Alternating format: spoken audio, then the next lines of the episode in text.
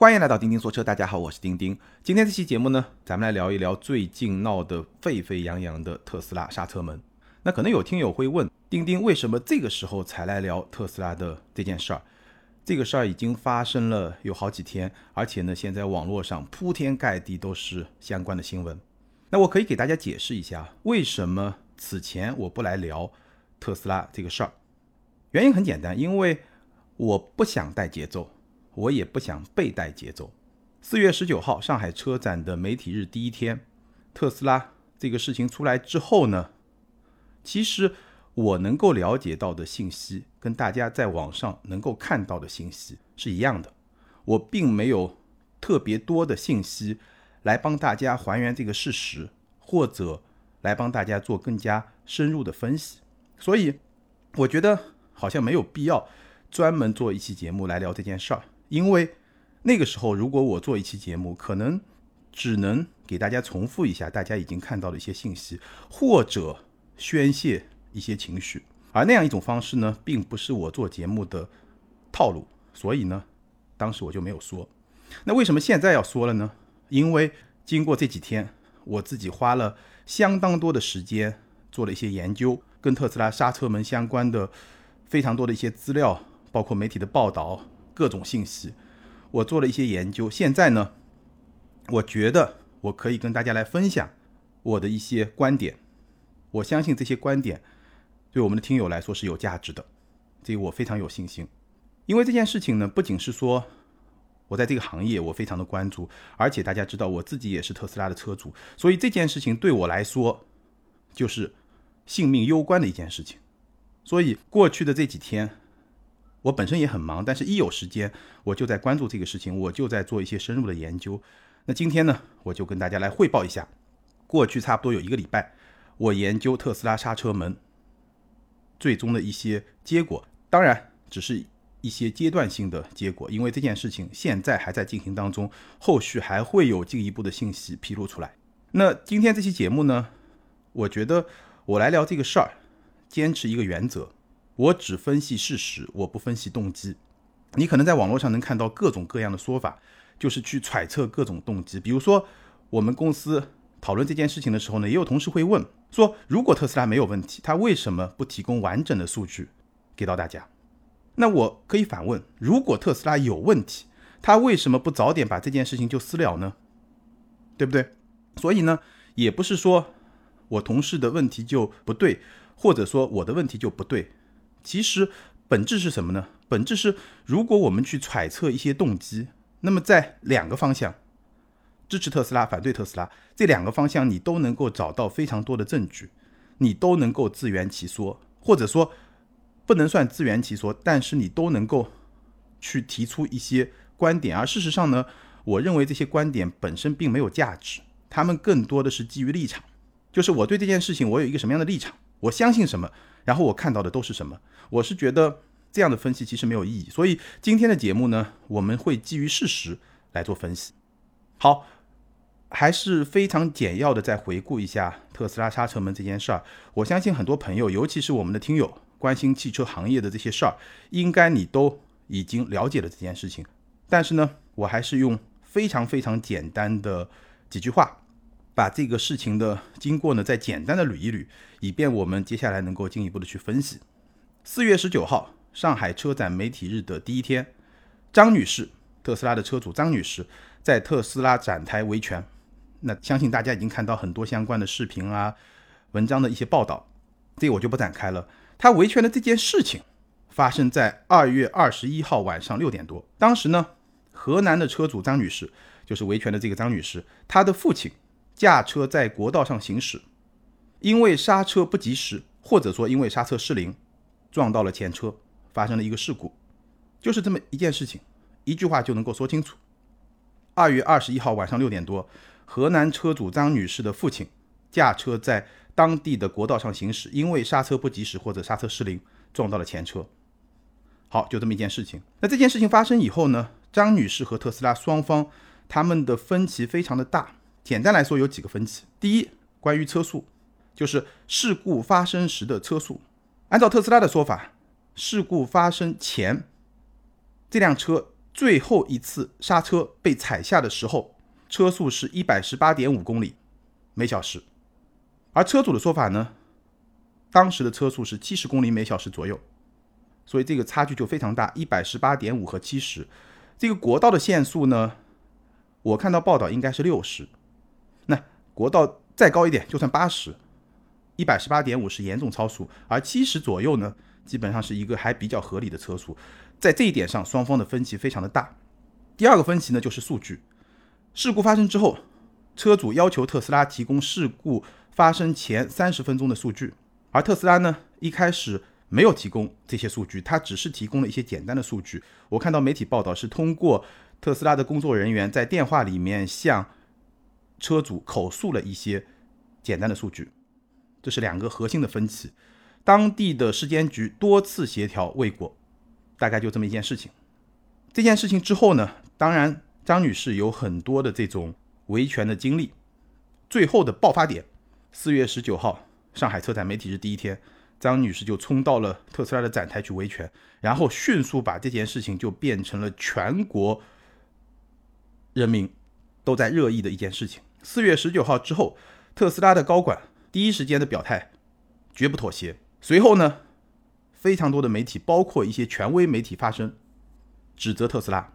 到四月二十一号深夜，特斯拉迫于压力，表示会全力配合调查。四月二十二号，特斯拉提供了事发前三十分钟的数据给到当地的市监局和车主。好，简要的脉络和过程就是这样。当你抛开很多情绪化的表达之后，简单的事情的经过，就是我刚刚帮大家梳理的这么一个过程。那很多朋友在说啊，特斯拉的态度不好，特斯拉的态度不好，这个说法是怎么来的呢？其实，在我看来，这件事情我们可以从不同的维度去解读它。但是其中有一个维度，就是让大家觉得特别不爽，让全国人民都觉得特别不爽的这个维度呢，我觉得对于特斯拉来说，这次的事件是一场。P.R. 的灾难，就是说它是一场公关的灾难。特斯拉负责公关的高管陶玲女士，她当时的一些发言，我简单跟大家捋一捋啊。她说，近期的负面都是她贡献的，都是这位张女士这位车主贡献的。她说，我觉得她也很专业，背后应该是有人的。她又说，最近几次特斯拉事件都和她有关，我们出钱做车辆检测，但他不同意，要求巨额赔偿。我们认为他的诉求是不合理的，我们不可能答应。特斯拉没有办法妥协，这是一个新产品发展必经的过程。大家去感受一下这些话啊，我们且不说这个话背后事实是怎么样的，但是这些话，我觉得如果你是一个企业的高管，但是你不负责公关，你就是根据你掌握的事实来说这些话。我觉得也不是什么特别大的问题，但是从公关的角度来说，你考虑到当时的公众情绪，你考虑到特斯拉这家公司和它的广大的消费者，考虑到它和公众的这种关系，那这样的表态，我觉得是灾难性的。这样的表态就把特斯拉和所有的车主群体和所有的围观的群众放到了对立面，哪怕这个车主有。万般不是，有多么不合理的要求？我觉得从公关的角度来说，特斯拉的这种处理绝对是灾难性的，所以被骂成这样，从这个角度来说，活该。陶林还说，我们不会砸大量的广告费去做公关，尤其是我们不会花钱在自媒体上做投放。这个话真的只能说情商太低，或者说公关的专业性太差。我就是做自媒体的，你这话什么意思呢？你是看不起我们做自媒体的，还是怎么样呢？对不对？那你话都说到这份儿上了，自媒体当然就把你当做敌人来踩，对吧？这个就是人之常情嘛。你就算你的策略，你不做这些事情，你不用说，对不对？你干嘛把它说出来呢？你说出来，大家的感觉就很不好，对不对？我倒没那么在意你给不给我投广告，但是你说这话是看不起我，对不对？而且，我不知道有多少像我这样既是做自媒体的，又是特斯拉的车主。那你让我们这些人会是一个什么样的感受？所以，我看到这些发言以后，我真的很难理解，这是一个专业的公关人士说出来的话，非常无法理解。我真的，这个真的是没有办法去评论。所以，第一个维度，特斯拉这件事情发生之后，在公关层面做的这些事儿，应该说都是非常非常非常失败的。那我们把这些直接过去，放过，因为。对我来说，我更重要的身份，我更重要的角色，我是一个媒体人，我是一个特斯拉的车主，所以我觉得 PR 的这些事儿，公关的这些事儿，它当然很重要，可能会激发很多围观群众的情绪，但是呢，对我来说不是最重要的，最重要的，我还是想要知道事实到底是怎么样，特斯拉的刹车到底有没有问题。所以呢，接下来我们来分析一下。我们已经知道的一些事实，我们来解读一下我在过去几天研究的对于我们已经知道的这些事实，最后有什么样的观点可以提炼出来跟大家分享。我们现在知道的最核心的事实是我刚才说的，四月二十二号特斯拉提供的一些数据。那特斯拉向当地的市监局和张女士提供的是事发前三十分钟的数据。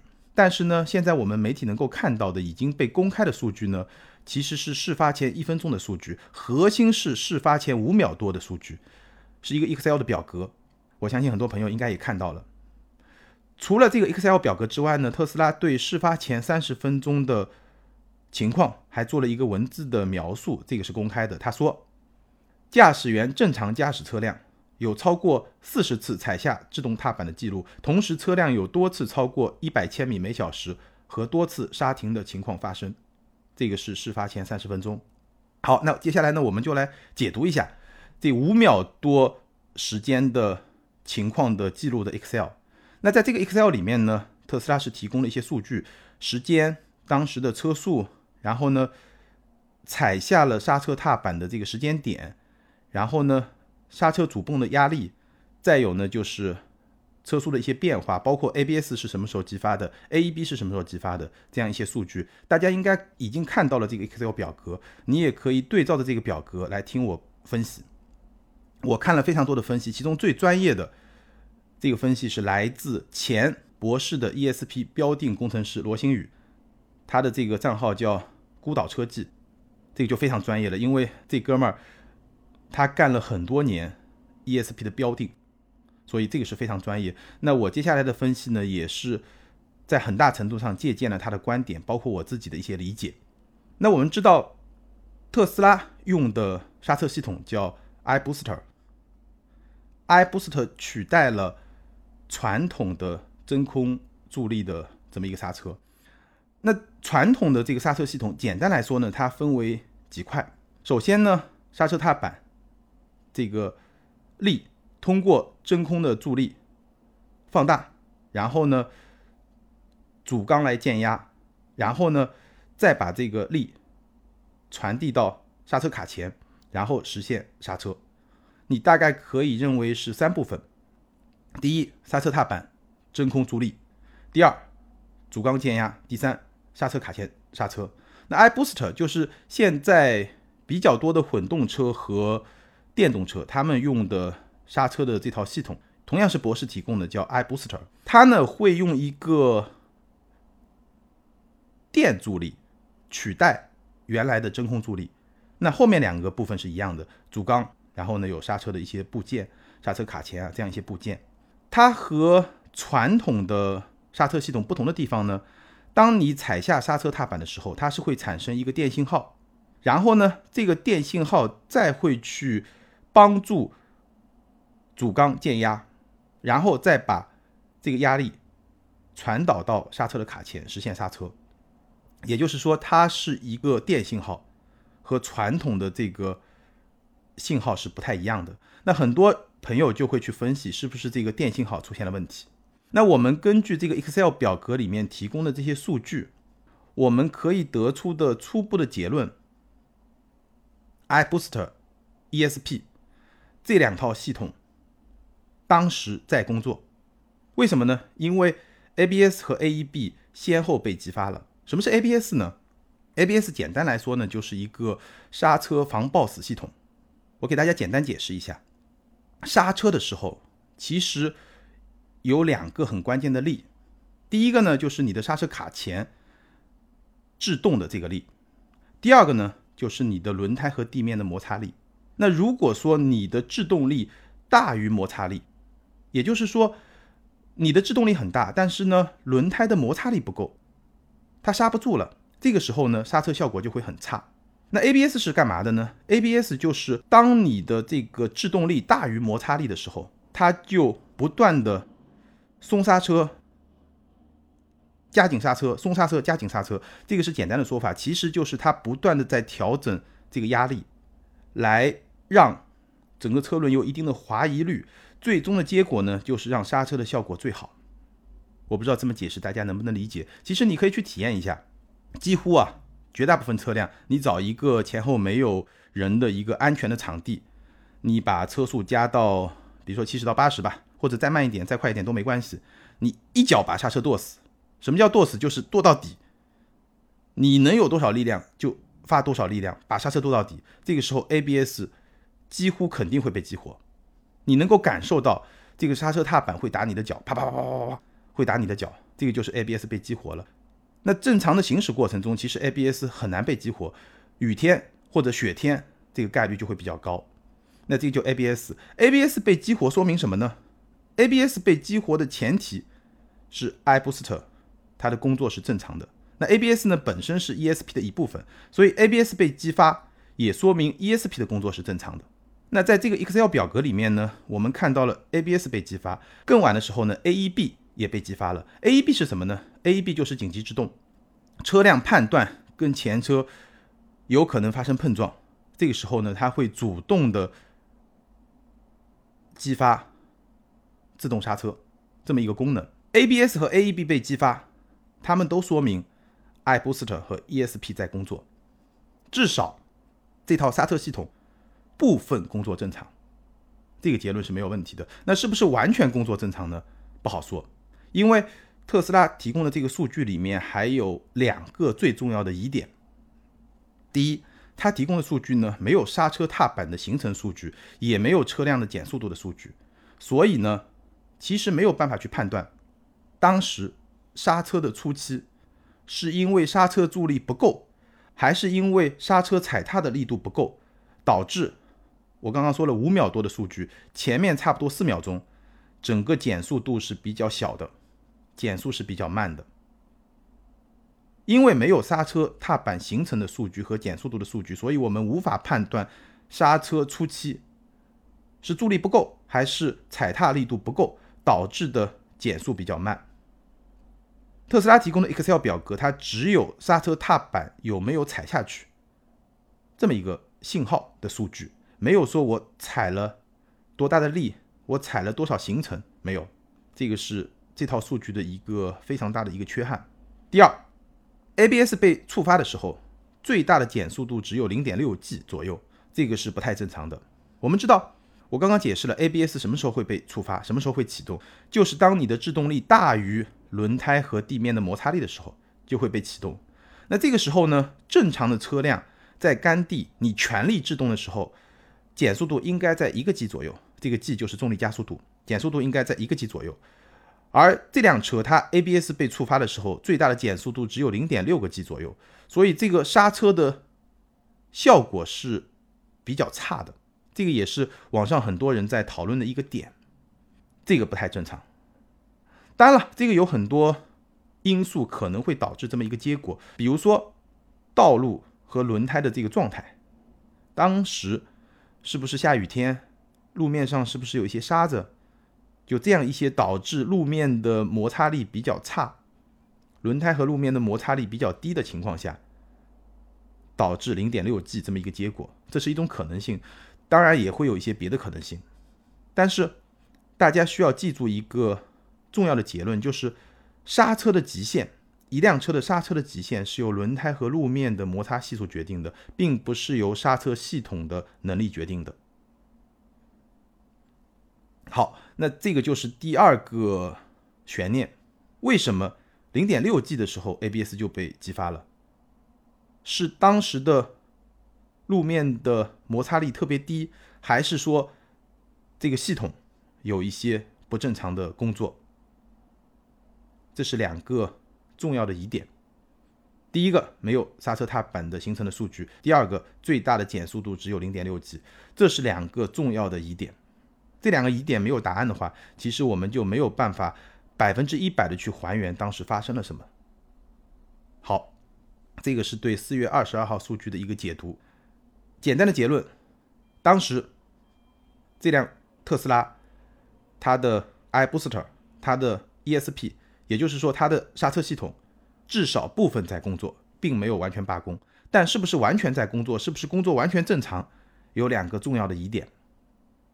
好，那下一部分呢，跟大家聊一聊我在此前一期节目的问答中也提到的 NHTSA 的报告，也就是美国国家高速公路管理局一份报告。这份报告的制作周期长达一年。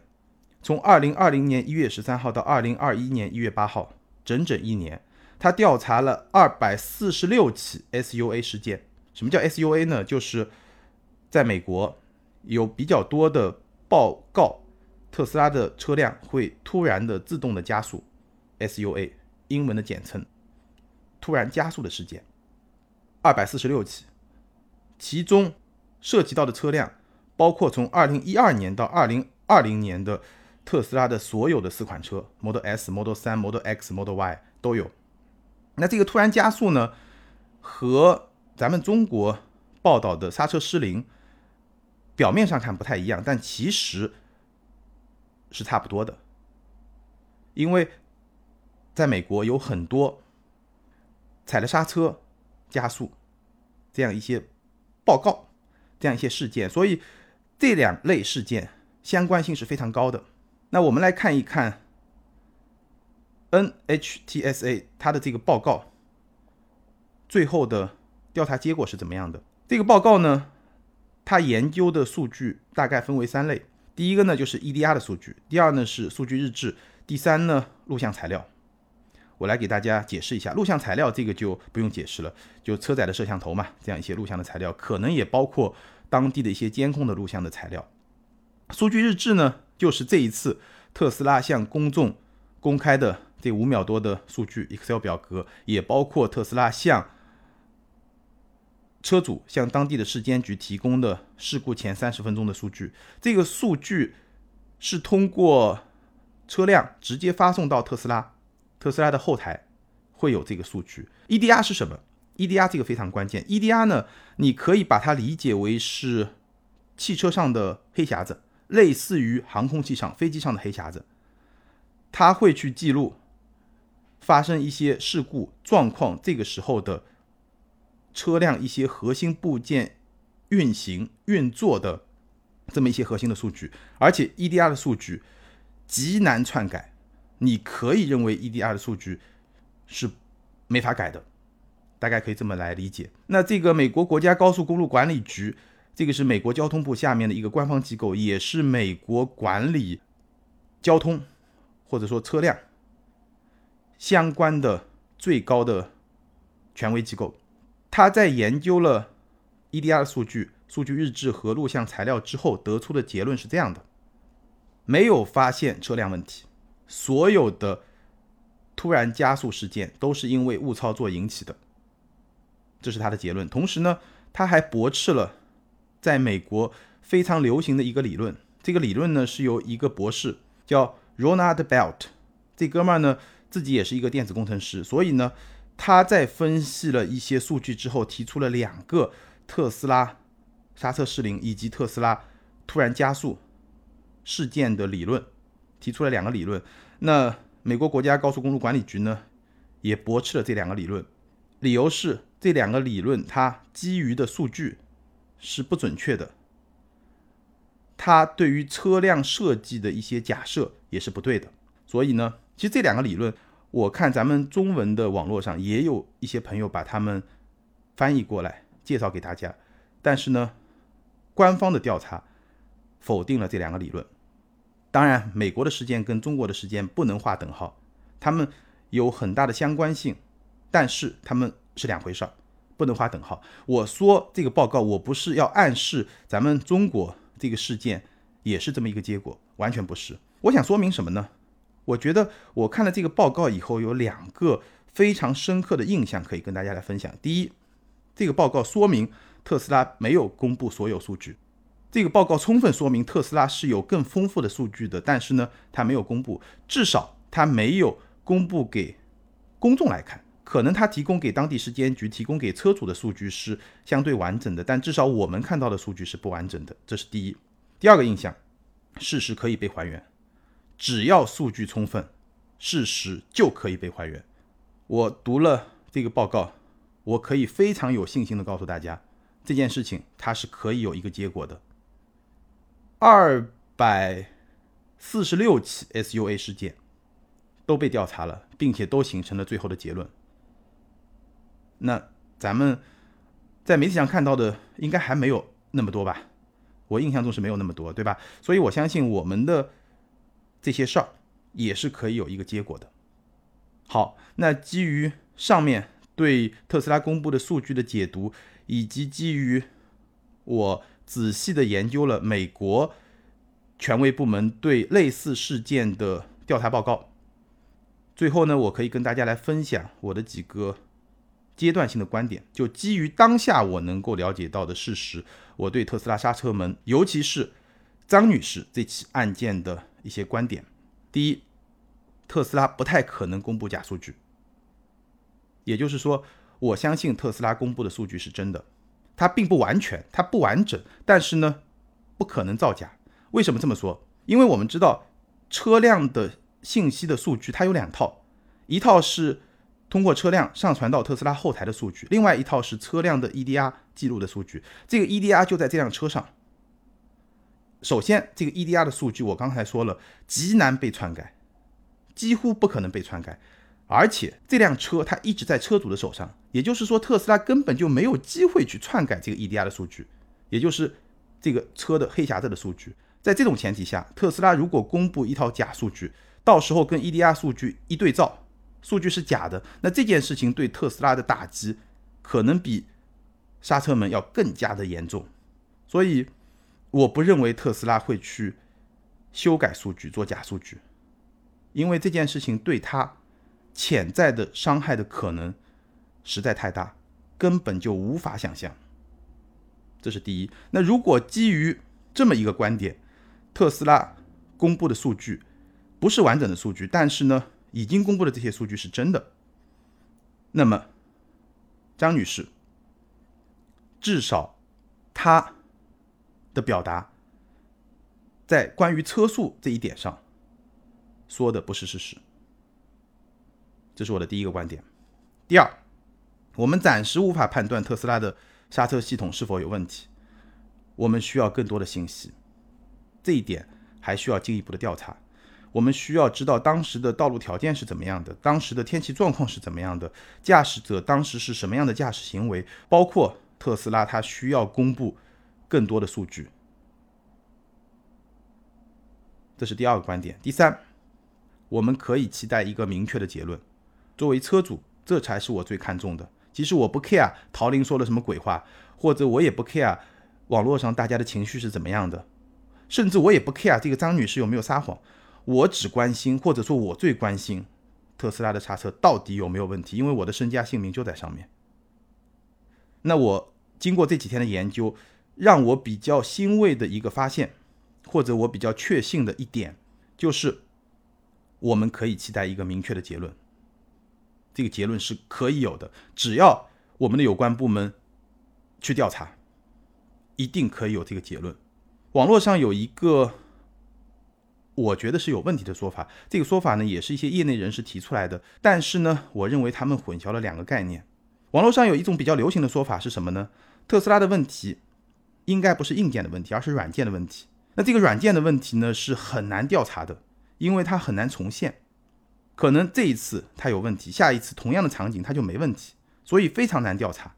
这个是网络上非常流行的一个说法，但是我认为这个说法你不能说它不对，但是它混淆了两个概念。哪两个概念呢？确认刹车系统有问题和找到问题的原因，这是两个完全不同的概念。